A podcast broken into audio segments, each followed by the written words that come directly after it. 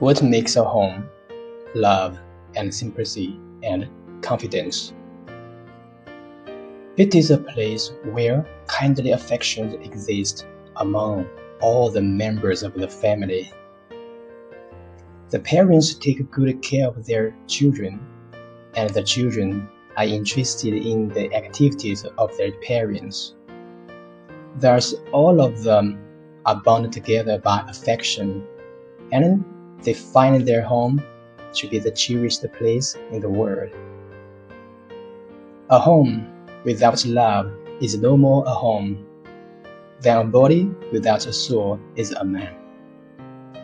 Every civilized person is a social being. No one should live alone.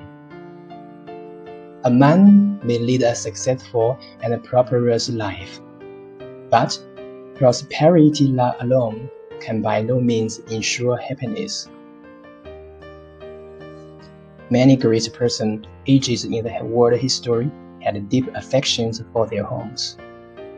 Your home may be poor and humble, but your duty lies there. You should try to make it cheerful and comfortable. The greater the difficulties, the richer will be your reward. A home is more than a family dwelling. It is a school in which people are trained for citizenship. A man will not render good service to his country if he can do nothing good for his home.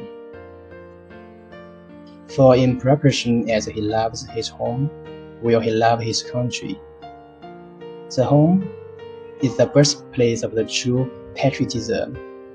It is the secret of social welfare and national greatness. It is the basis and origin of civilization.